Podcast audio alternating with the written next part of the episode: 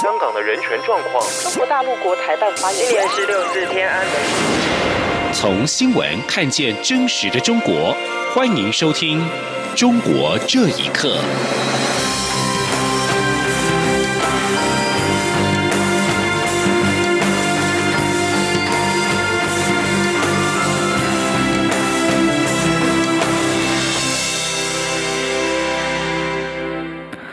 各位好，欢迎收听《中国这一刻》。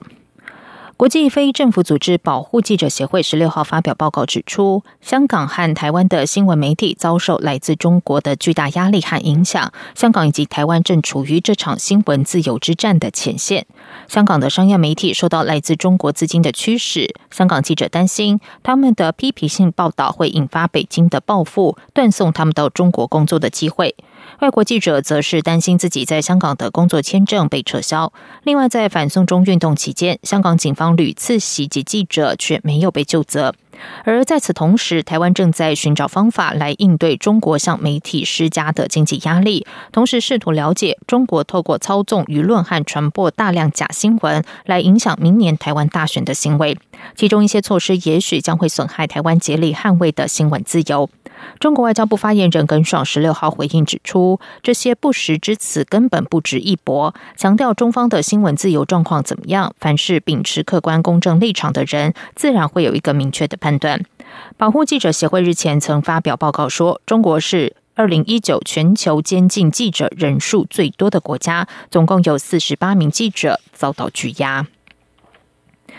加拿大著名智库麦克唐纳劳里埃研究所今年选出的加拿大年度决策者，并非如同以往是加拿大的政治人物，而是中国国家主席习近平。评论认为，中国近年在加拿大发挥强大的影响力，但是加拿大其实有足够的优势可以和中国抗衡。请听以下的报道：麦克唐纳劳里埃研究所所长赖恩克劳利表示，研究所选出的年度决策者。代表过去这一年来对加拿大政治社会影响最大的人，今年选出影响加拿大最关键的人是中国国家主席习近平，在他领导下的中国处处制约了加拿大。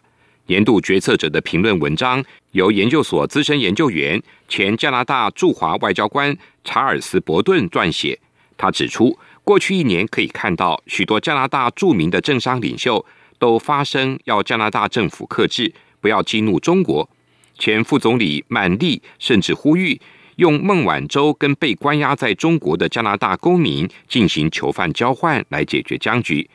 查尔斯完全不认同这个观点，他认为这完全破坏引渡协定的法治精神。他说：“It would make it very difficult for Canada to fulfill its obligations to our bilateral extradition treaties in future.” 这将使未来我们很难执行国际引渡协定，因为一旦开了这先例，未来其他国家就会认为可以绑架加拿大公民作为要挟，以此来让引渡协定无法运作。查尔斯表示，过去加拿大总是能够领头批评世界上侵犯人权的当权者，但是在谈到中国糟糕的人权记录跟许多镇压政策时，加拿大却从未强力批判或采取实质行动。他认为，这主要是中国庞大的金钱力量，因为有利可图，所以让加拿大企业跟政治人物都手软了。不仅如此，中国也在加拿大学术界、社区侨民等许多领域主导了话语权。查尔斯说：“Such as legislation similar to that enacted in Australia to counter foreign influence that would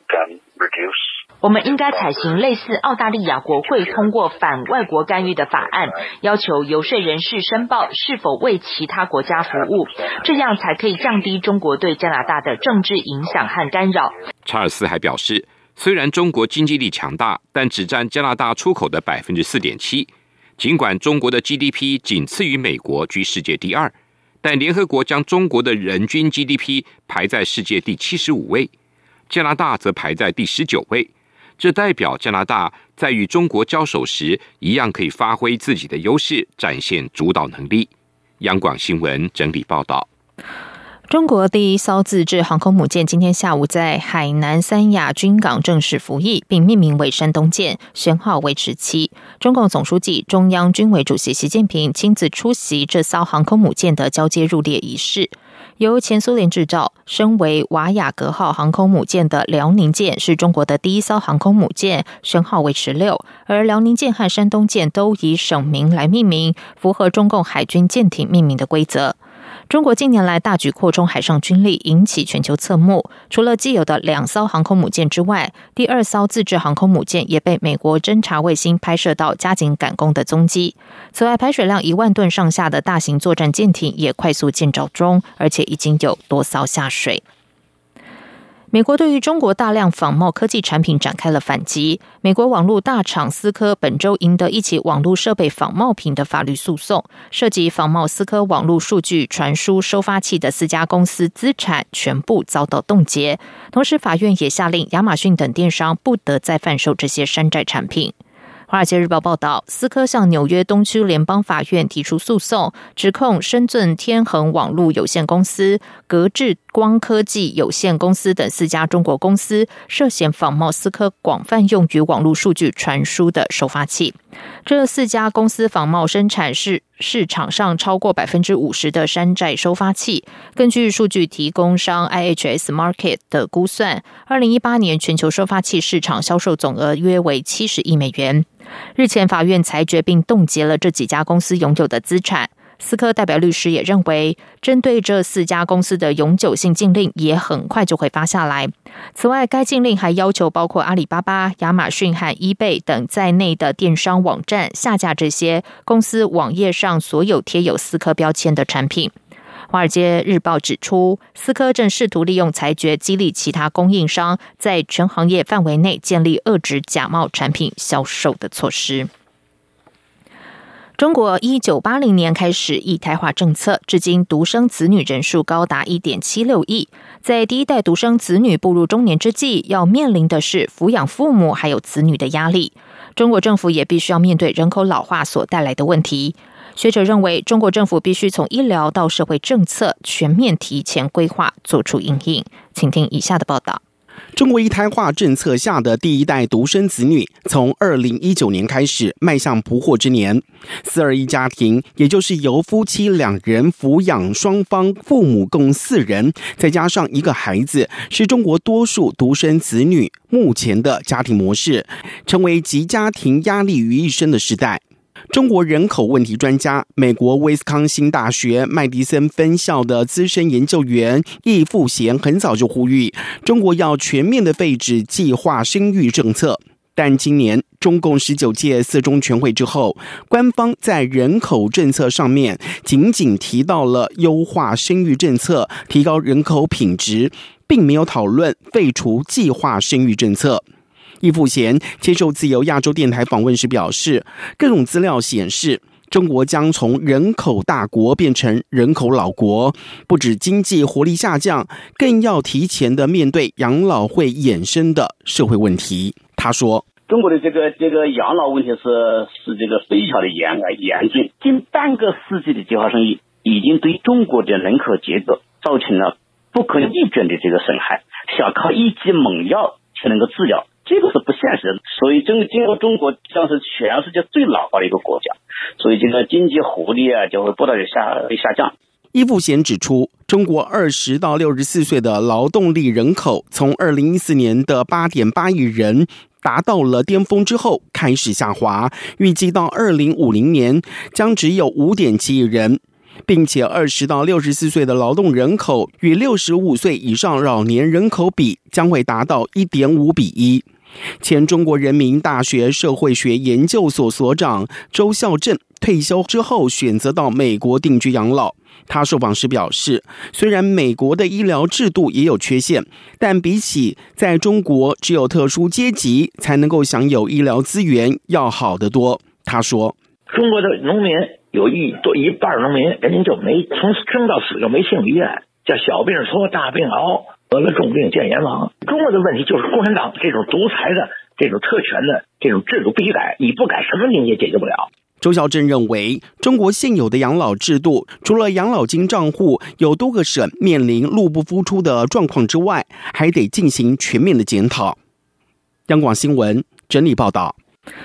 二零一九年，中国电视剧和电影的产量大幅下降，演艺界的明星纷纷失业，横店影视城出租拍摄器材的店铺也都在苦撑，连临时演员也纷纷转行。有分析指出，中国影剧界整体下滑，除了因为范冰冰事件之后，演员和投资人担心被查税而停工，此外也跟北京收紧创作自由有关。请听以下的报道。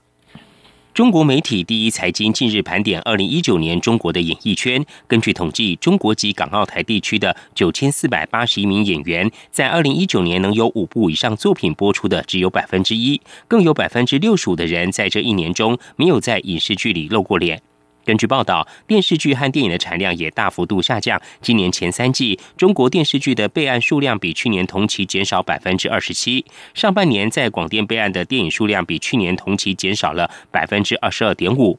在浙江横店影视城工作的蒋先生接受自由亚洲电台访问时说：“去年范冰冰逃税事件后，不少演员和投资人担心被查税，停止拍新戏。横店影视城的开机率锐减。”出租拍摄器材的店铺都在苦撑门面，很多临时演员也因为无剧可拍，纷纷转业。蒋先生说：“第一个呢，范冰冰偷税漏税案以后啊，现在娱乐圈对资金流动啊，还有洗钱啊这一块管的很严了，偷钱的人少了吧？第二个呢，对影视剧这一块审查的非常的严了，特别是你看各个电台黄金段。”播放的都是抗日剧，要么就是谍战剧、解放战争剧。江苏学者范斌受访表示，影视剧行业下滑也是中国目前经济下滑的缩影。范斌说：“因为一线明星都大量失业，百分之六十五的演员无剧播出，数据很高了。这个应该是跟中国的娱乐行业管制大量加强有有直接很重要的关系。因为剧本和剧目的审查和管制，很多的影视项目都不能做。”目前大多数行业形势同样严峻，比如去年 P2P 行业暴雷，大量人失业，而今年就很快到了理财基金的暴雷，才一年正规金融产品都出现致命的危机，可见经济崩坏的速度之快。在查税风波后，有关当局限定演员的最高片酬不得超过一千万人民币，所有演员总片酬不得超过制作成本的四成。二零一九年又新增了电视剧的限级令，北京当局对演艺界的管制越来越收紧。央广新闻整理报道。十二月二十号是澳门主权回归中国二十周年，中国国家主席习近平十八号会到澳门出席庆祝活动，澳门也因此提升了保安级别。同时，当地的新闻工作者罕有的受到了恐吓和警告，要求他们要小心言行。根据自由亚洲电台报道。澳门媒体人崔子昭证实，他和一些记者同同行先后受到身份不明人士威胁，包括有记者出门时被跟踪，还有记者外出时就有人在家门口等着他，也有记者被警告这几天不要乱报新闻，不要乱说话，否则的话家人可能会受到威胁。崔子昭表示，自己也被警告这几天尽量不要去珠海，乖乖留在工作岗位。以往中国最高领导人也曾出席澳门主权回归的庆祝活动，但根据崔子昭回忆，这是首次有记者遭到警告。就新闻工作者受到威胁，澳门传媒工作者协会十六号发声明，强调类似的干预在过去二十年从未出现。澳门传协谴责任何不明来历的恐吓和侵犯新闻自由的恶行。协会促请中央和澳门政府履行“一国两制”承诺，确保基本法保证的新闻自由不受损害。香港监警会正在审视反送中运动期间对警方的投诉。据报道，监警会将会审视一些受关注个案，比如七二一元朗袭击事件。商业电台今天报道，独立监监察警方处理投诉委员会，也就是监警会主席梁定邦在记者会上说，他们除了会审视六月九号包围立法会到七月一号冲进立法会的事件之外，会增加七二一元朗袭击事件、八月十一号的葵涌和太古室内发射催泪弹，以及八月三十一号港铁太子站事件。他说，审视后的报告将会分阶段公布，首阶段报告预计二零二零年的一月底到二月初完成。梁定邦说：“报告会以事实为依归，宏观的看待整起事件，呈现事实，并提出建议，以减少未来对警方的投诉。”据说，截至十二月十三号，监警会总共接获一千八百三十六宗涉及反送中修订条例事件的投诉，较多涉及警方和传媒的关系。以上，中国这一刻，谢谢收听。这里是中央广播电台台湾之音。